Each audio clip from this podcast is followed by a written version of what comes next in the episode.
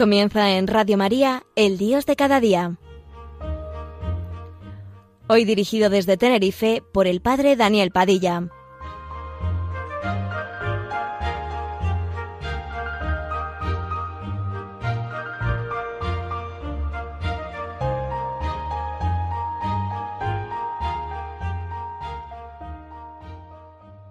Buenos días amigos, con ustedes el Dios de cada día, un programa en la radio de la Virgen.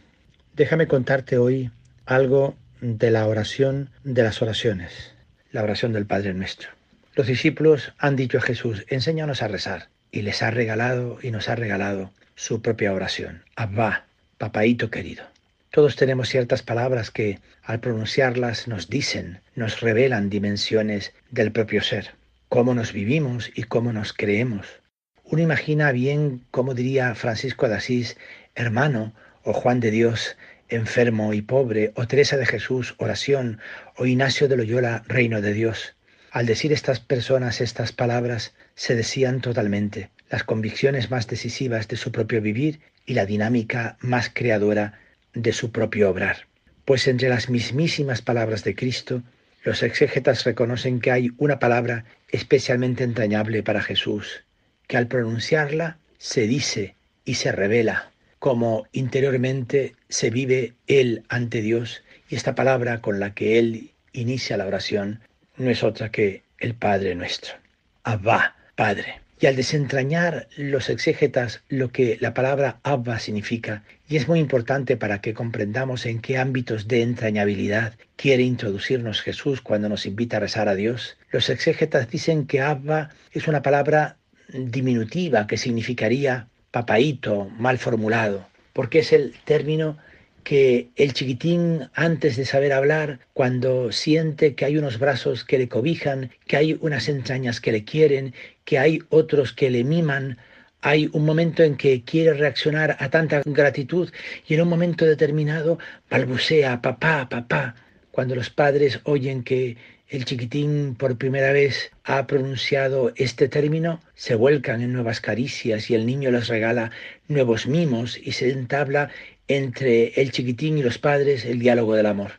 Es importante comprender, aún exegéticamente y mucho más comprenderlo en el espíritu, lo que Jesús quiere decirnos, el ámbito de hogar, de calor, de entrañabilidad en que quiere ponernos al introducirnos en la oración que nos enseña. Cuando queráis rezar, decid, es decir, entrad en los brazos entrañables del Padre y decirle que le queréis. Porque poder llamar a Dios Padre es sentirnos queridos amorosamente por Él. Ha habido santos, personas buenas que, con solo haber entendido que Dios era el Padre, que les tomaba en serio, que apostaba por ellos, que les quería, sintieron tal conmoción en su entraña y tal unificación de todo su ser que les bastó esta clave para vivir y para mortificarse en mil gestos de servicio que hicieran condir y aproximar a la vida de los hombres lo que es esta ternura de Dios. Llamar a Dios Padre es sentirnos hijos. Esta oración que se ha introducido en la entraña de la iglesia porque estaba entrañada en Jesús y Él nos la ha entrañado en el corazón, sí que tendríamos que pedir al Espíritu Santo que nos regalara, por favor, una miaja más de comprensión de esta realidad de la ternura de Dios hasta poderle llamar Padre, viviéndonos entrañablemente en la conciencia de hijos y si hijos, hermanos. Es la lógica de la intuición y de la experiencia teologal. ¿Quién se atreverá si lo dice y lo confiesa en el Espíritu Santo, a llamar a Dios Padre y a mirarse por dentro y reconocerse gozosamente como hijo, ¿quién se atreverá, vuelto al otro, no verle, vivirle, esperarle y quererle como un hermano? Saben bien que esta es la dimensión cultural incluso que la Iglesia está llamada a introducir en la dinámica de la historia. No hay clave más vigorosa ni reivindicativa del honor del hombre que poderse vivir en la experiencia de hijo y poder, vuelto hacia el otro, llamarle hermano. Y no cabe duda que si tú, hermano, y yo hermano, y el otro, hermano. Por dinámica de fraternidad, será necesario hacer una casa habitable donde a nadie le falte el pan de cada día, donde las cosas se ajusten y se programe una maqueta de sociedad donde no se mantenga en la cuneta a nadie, sino que la maqueta de sociedad que prevea y asegure que todo hombre, aun el más desgraciado, tenga cobijo en casa. Fíjense que la dinámica espiritual y la dinámica histórica que puede provocar la oración del Padre Nuestro en aquellos que pueden pronunciarla en el Espíritu Santo es una dinámica unificadora y globalizadora. Quien dice Padre termina haciendo el esfuerzo cotidiano por ganar nuevos espacios para la dignidad de todo hombre y nuevos espacios para ser casa habitable para todos. Podríamos decir que hubiera bastado que Jesús al enseñarnos a rezar nos hubiera dicho al rezar, decid, Abba, Padre, para habernoslo dicho todo. Por eso Teresa de Jesús, en el comentario al Padre Nuestro que tiene en el librito Camino de Perfección, tiene esta frase rigurosa, significativa. Oh Hijo de Dios y Señor mío, ¿cómo dais tanto junto a la primera palabra? Decir Padre es vivirnos de otra manera. Decir Padre es mirar a los otros con otra simpatía. Decir Padre es no tolerar que la casa no se haga habitable y que la tierra no se haga justa sin que margine a ningún hermano. Pidamos Ven Espíritu Santo y adéntranos en la oración de Jesús. Enséñanos de verdad a rezar, sabiendo pronunciar bajo tu luz y bajo tu fuerza la palabra primera. Abba, Padre querido santificado sea tu nombre. Para Francisco de Asís es el supremo grito de adoración, es el reconocimiento del señorío de Dios. Él es santo, eso basta, dirán la sabiduría de un pobre. El hombre que adora a Dios reconoce que no hay otro todopoderoso más que Él. Lo reconoce, lo acepta, se goza en que Dios sea y eso le basta. Pero fíjense, yo creo que esta es como la hondura a cuyos abismos solo el Espíritu Santo puede introducirnos, la hondura que tiene la oración de Jesús, decir no de mentiritas, como dirían los niños, sino en la verdad del propio ser y bajo la verdad del Espíritu, santificado sea tu nombre, tiene dos profundas implicaciones. La primera, un proceso de desposesión y de deshacimiento de uno mismo. Si Él es el Señor, esto lo reconozco, lo confieso y lo vivo. Por añadidura, es necesario introducir en la dinámica interna un proceso de empobrecimiento, de humillación serena, de desposesión, en ocasiones dolorosa, extrayendo los ídolos del propio corazón, el de uno mismo sobre todo, que es el que puede entrar en litigio y en competencia con el solo señorío de Dios. Es decir, santificado sea tu nombre, sabéis bien, no es una broma, no es un lujo, es un camino interior de purificación, de deshacimiento, de sesión de sí, de pérdida, si me permiten, de radical pobreza, rompiendo el cesto para el que el corazón no quede ocupado de otro señorío que de aquel que es santo. Pero a la vez decir santificado sea tu nombre genera en quien lo puede confesar bajo la fuerza del Espíritu Santo un proceso misionero. El grito de adoración, santificado sea tu nombre, implica que se nos ha dado un nombre, sobre todo nombre, de forma que al nombre de Jesús ha de doblarse toda rodilla en el cielo y en la tierra, y la iglesia no puede descansar hasta favorecer las condiciones para que toda garganta grite, tú eres el Señor para gloria de Dios Padre rezar más el Padre Nuestro para que provoque en la Iglesia la invención misionera, rezar nosotros en el Espíritu muchas veces el Padre Nuestro para que de tanto entender lo que es el señorío de Dios, nos hagamos mil lenguas, multipliquemos los gestos, nos desistamos de echar las redes hasta que otros muchos hermanos puedan confesar, tú eres el Señor, para gloria de Dios Padre, santificado sea tu nombre. Venga tu reino, que venga tu buena noticia, que venga Jesús al interior de los corazones. La carta de Pablo VI sobre la evangelización, la Evangelii Nunciandi, y que en tanto retoma el documento de los obispos testigos del Dios vivo, los obispos españoles, nos dice bien que lo nuclear de la acción misionera y evangelizadora, que por otra parte recoge e integra la totalidad del ser humano y la globalidad de la humanidad, que te conozcan a ti, el solo Dios verdadero y al que enviaste Jesucristo, venga tu reino, Él que es suprema bienaventuranza, fuente de suerte para el corazón del hombre. Es verdad que en los procesos evangelizadores tenemos que hacer los caminos que a veces los diversos grupos humanos nos posibilitan, pero es necesario que en todo proceso de acompañamiento haya momentos donde el corazón del niño, donde el corazón del joven, donde el corazón del matrimonio, del trabajador o del intelectual, o del corazón del anciano, del enfermo o del llagado, termine abriéndose a la experiencia de Jesucristo y haciéndole en su corazón un lugar como piedra de cimiento. Sabéis bien hasta que esto no ocurre, no hay estabilidad en el proceso de fe. Por eso dirá Pablo, y yo creo que es una recomendación entrañable que nos hace a todos, doblo mis rodillas ante el Padre de las gracias, suplicándole que por la fuerza de su Espíritu Cristo se instale por la fe en los corazones y definitivamente quedéis cimentados en el amor, venga tu reino al propio corazón. Yo creo que en la oración ensañable tan repetida, posiblemente incluso hasta monótona, que el Espíritu Santo nos dé el frescor de poderla rezar bajo su impulso y su luz y poder pedir que su reino venga y que Cristo se instale por la fe en nuestros corazones y en el corazón de nuestras comunidades y de nuestro pueblo. Descansemos y les invito a escuchar una música hermosa de Diana Navarro, el Padre Nuestro. Que disfruten. Padre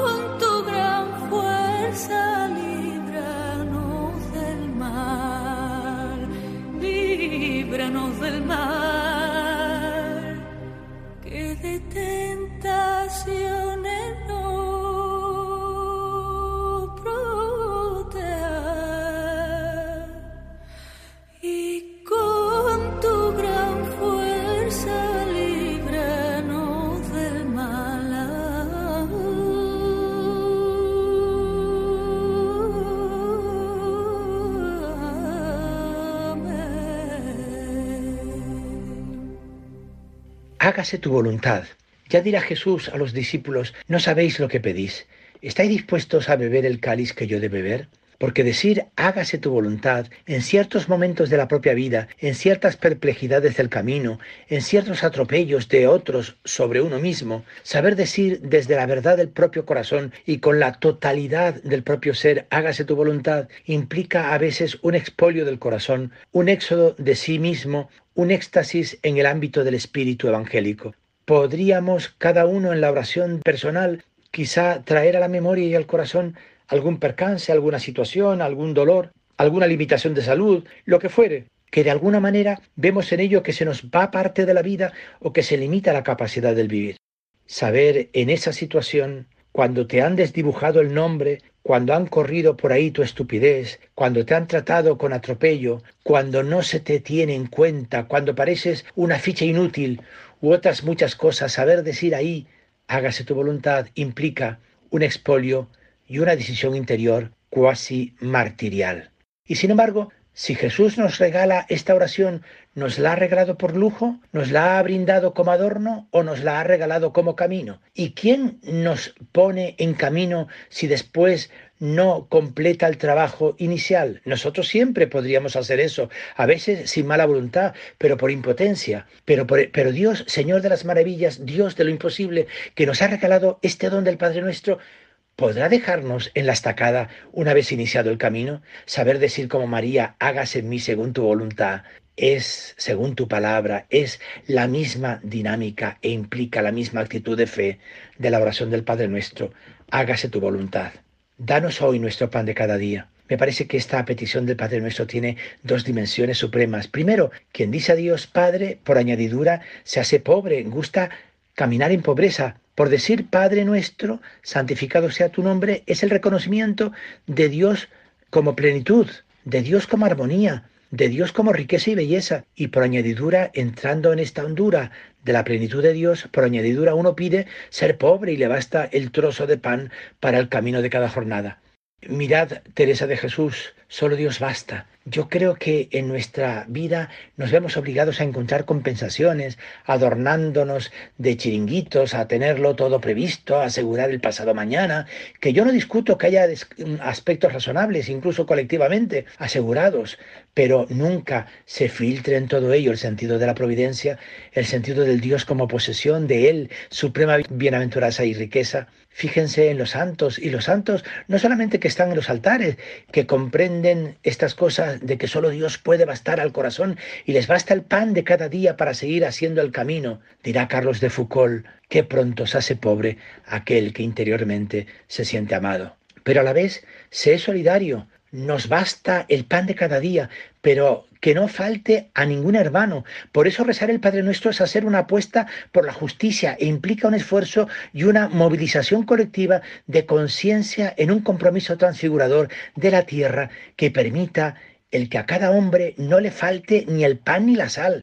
El pan de cada día, de reconocimiento, de cultura, de trabajo, de salud, ese pan de cada día que todo hombre necesita para subsistir. Quien cree en el Padre se hace pobre y se vive en solitario, multiplicando gestos o introduciendo otra nueva cultura en la conciencia colectiva de la sociedad para que a ninguno de los hermanos les falte tampoco el pan de cada día.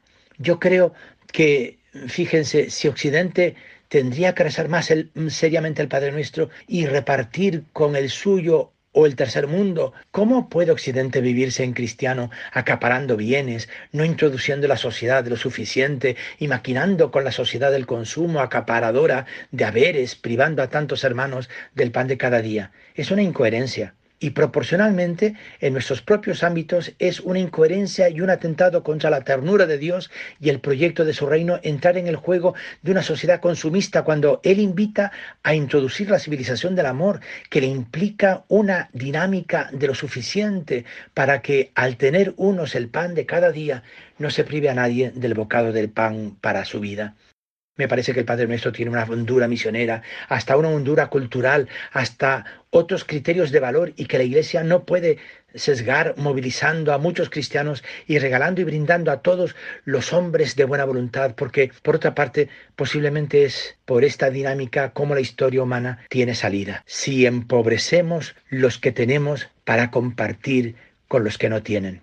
Perdona nuestras ofensas. Traducido de otra manera, podría significar, muéstranos tus entrañas de misericordia, tu capacidad de indulgencia, tu entrañable magnanimidad, para que, gustándolo todo, vuelto a los hermanos, nos situemos siempre ante ellos desarmados. Me parece que es la dinámica de esta petición del Padre nuestro.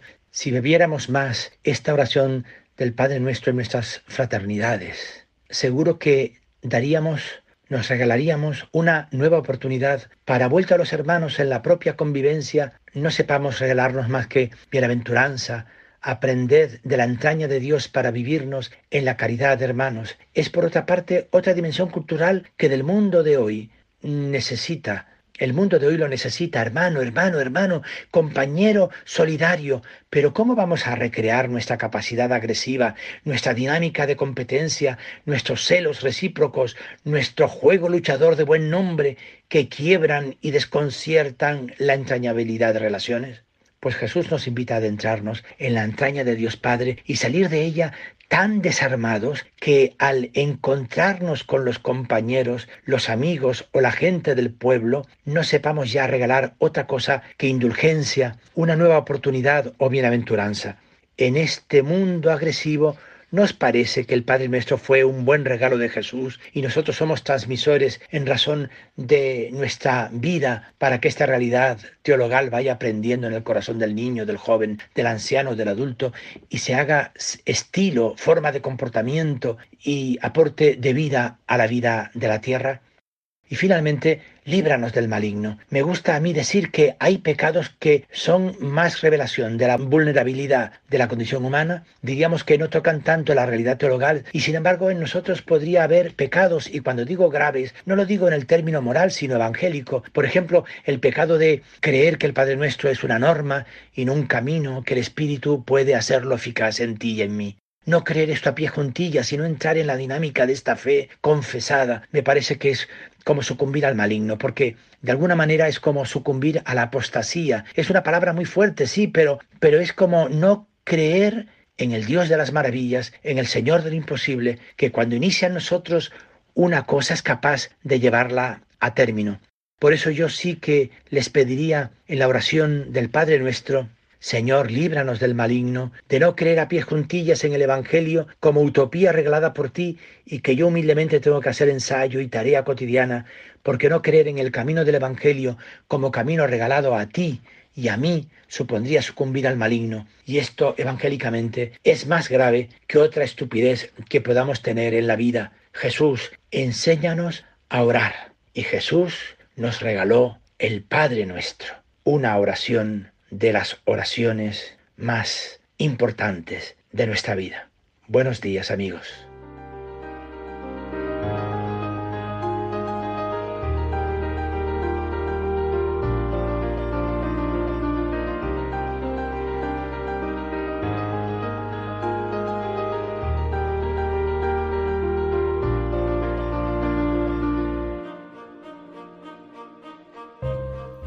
Finaliza así en Radio María, El Dios de cada día, hoy dirigido desde Tenerife por el Padre Daniel Padilla.